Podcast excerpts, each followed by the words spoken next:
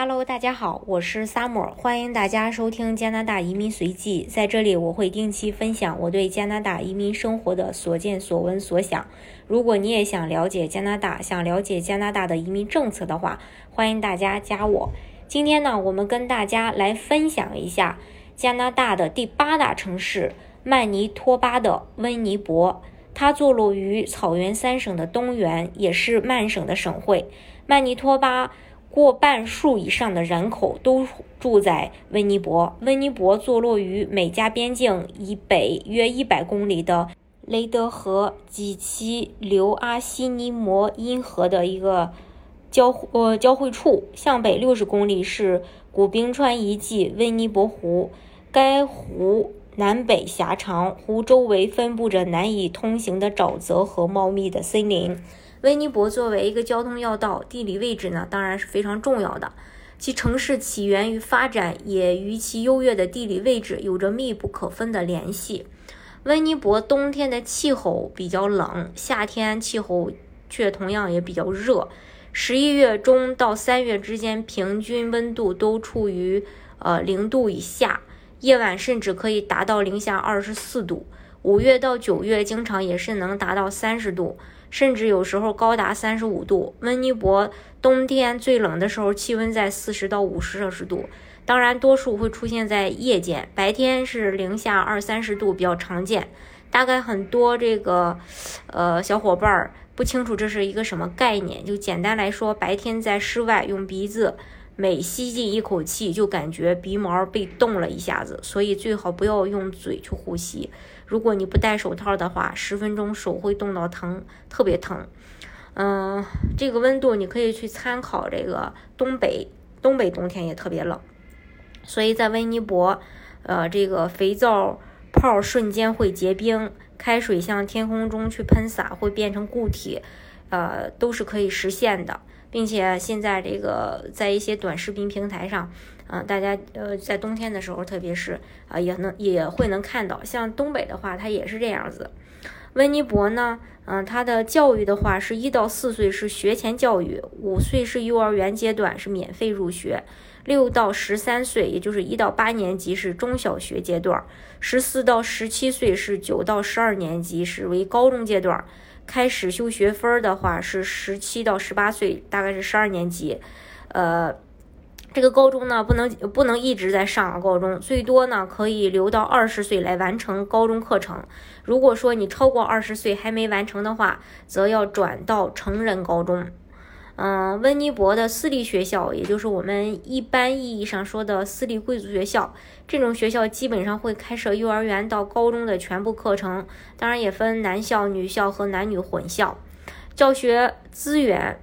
比较丰富，也是精英教育，教育内容会更加高端，还是也，并且呢，它也是是这种小班授课，不受教育局教学大纲的限制。学校可以根据学生的情况和当下国际教学形势，自行去规划教学素材。学校更注重学生的认同感和校友圈儿。比较有名的就是圣约翰瑞文斯科特中学，嗯。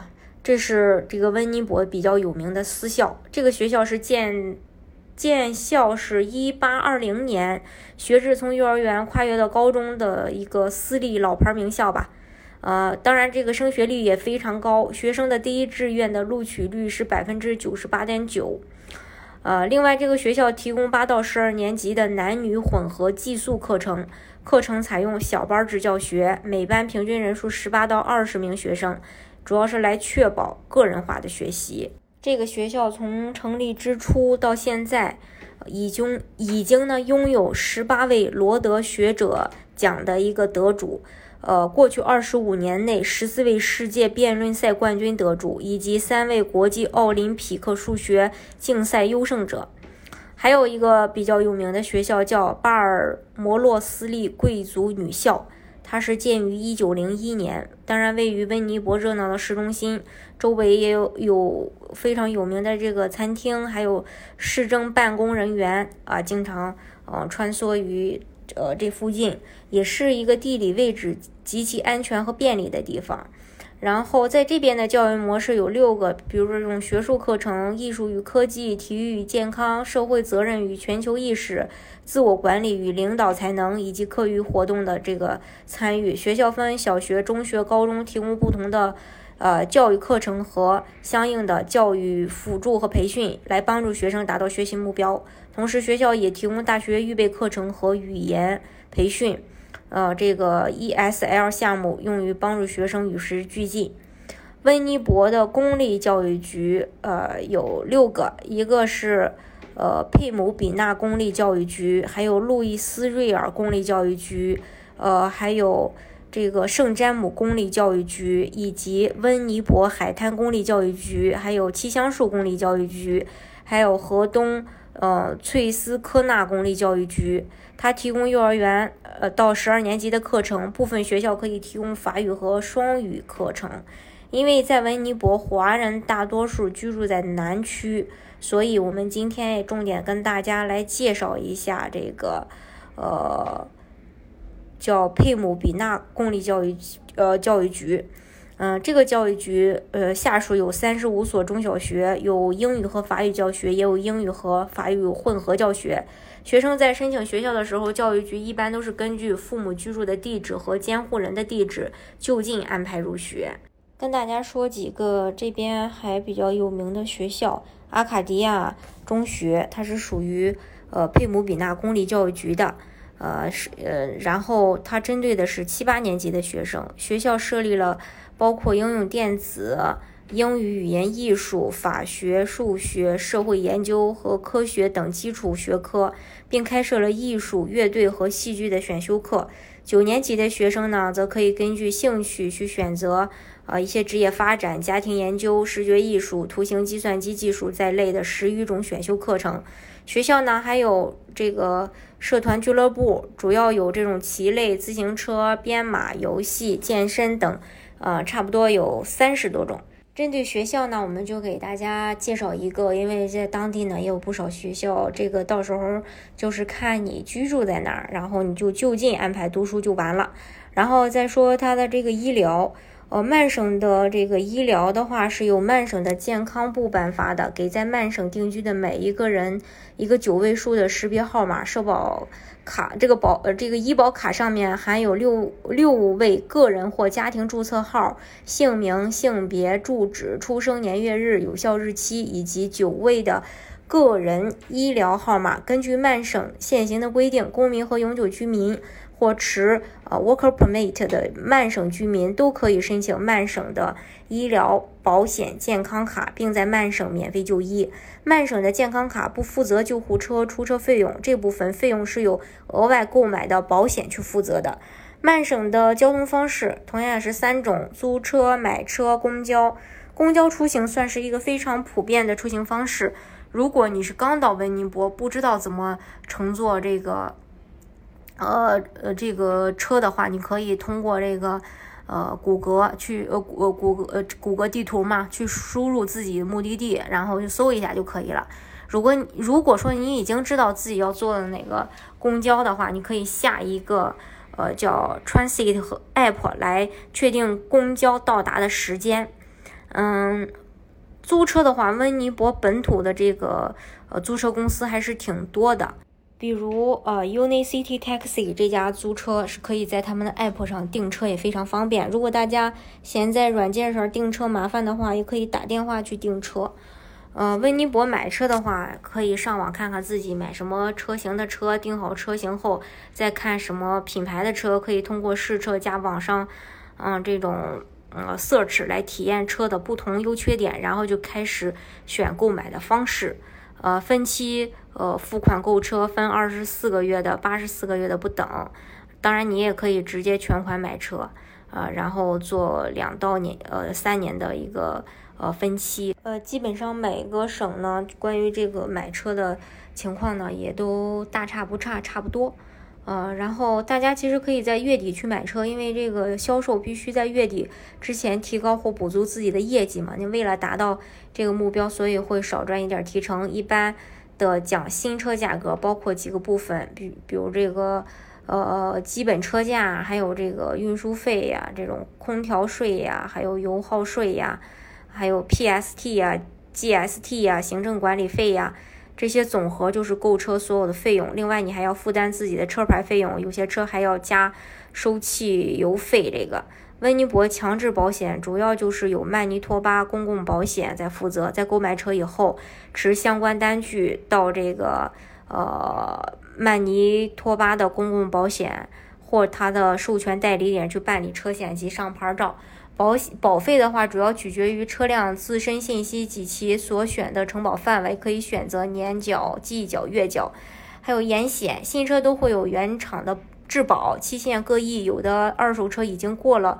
原厂质保的范围可以自行选择是否购买车辆的延保，有的 4S 店提供自己品牌的延保，更多的车行则选择有第三方续保。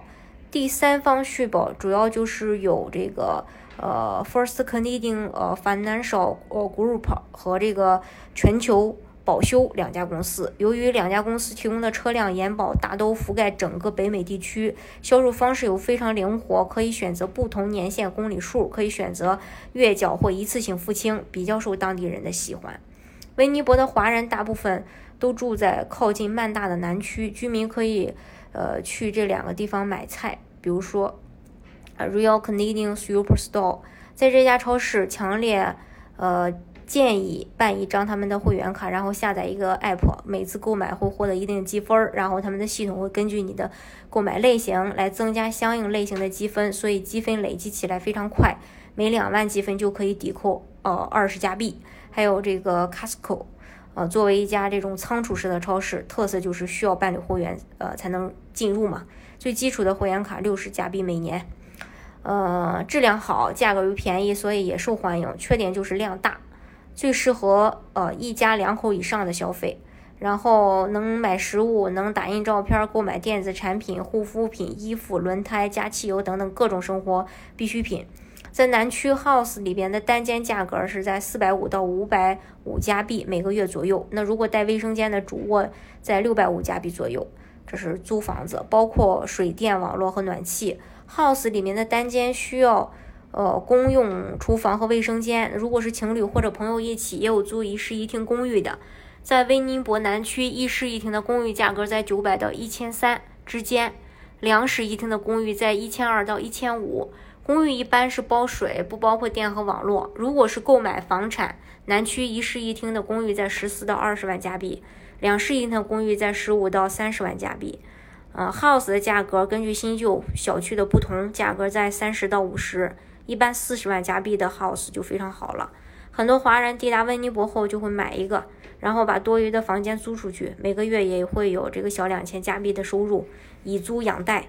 留学生购买房产，如果是没有工作，需要收首付百分之三十五；如果有首付的情况下，视收入而定，可以降到百分之二十。如果房产呃总额不大，甚至可以付到百分之十。目前市场房贷利率在百分之三。比前两年百分之二点五高一点，但是维护成本比较高。除了每年大约总价值的百分之一的房产税，还要购买房屋保险、支付水电网络等等。如果买车的话，二手车的价格从几千加币到几万加币不等。一般情况下，一万加币就能买到一个不错的二手车。新车的话，在两万加币以上。如果 4S 店购买新车，除了支付百分之十三的税外，还要支付一笔运费。啊，还有这个 4S 店的行政费等等。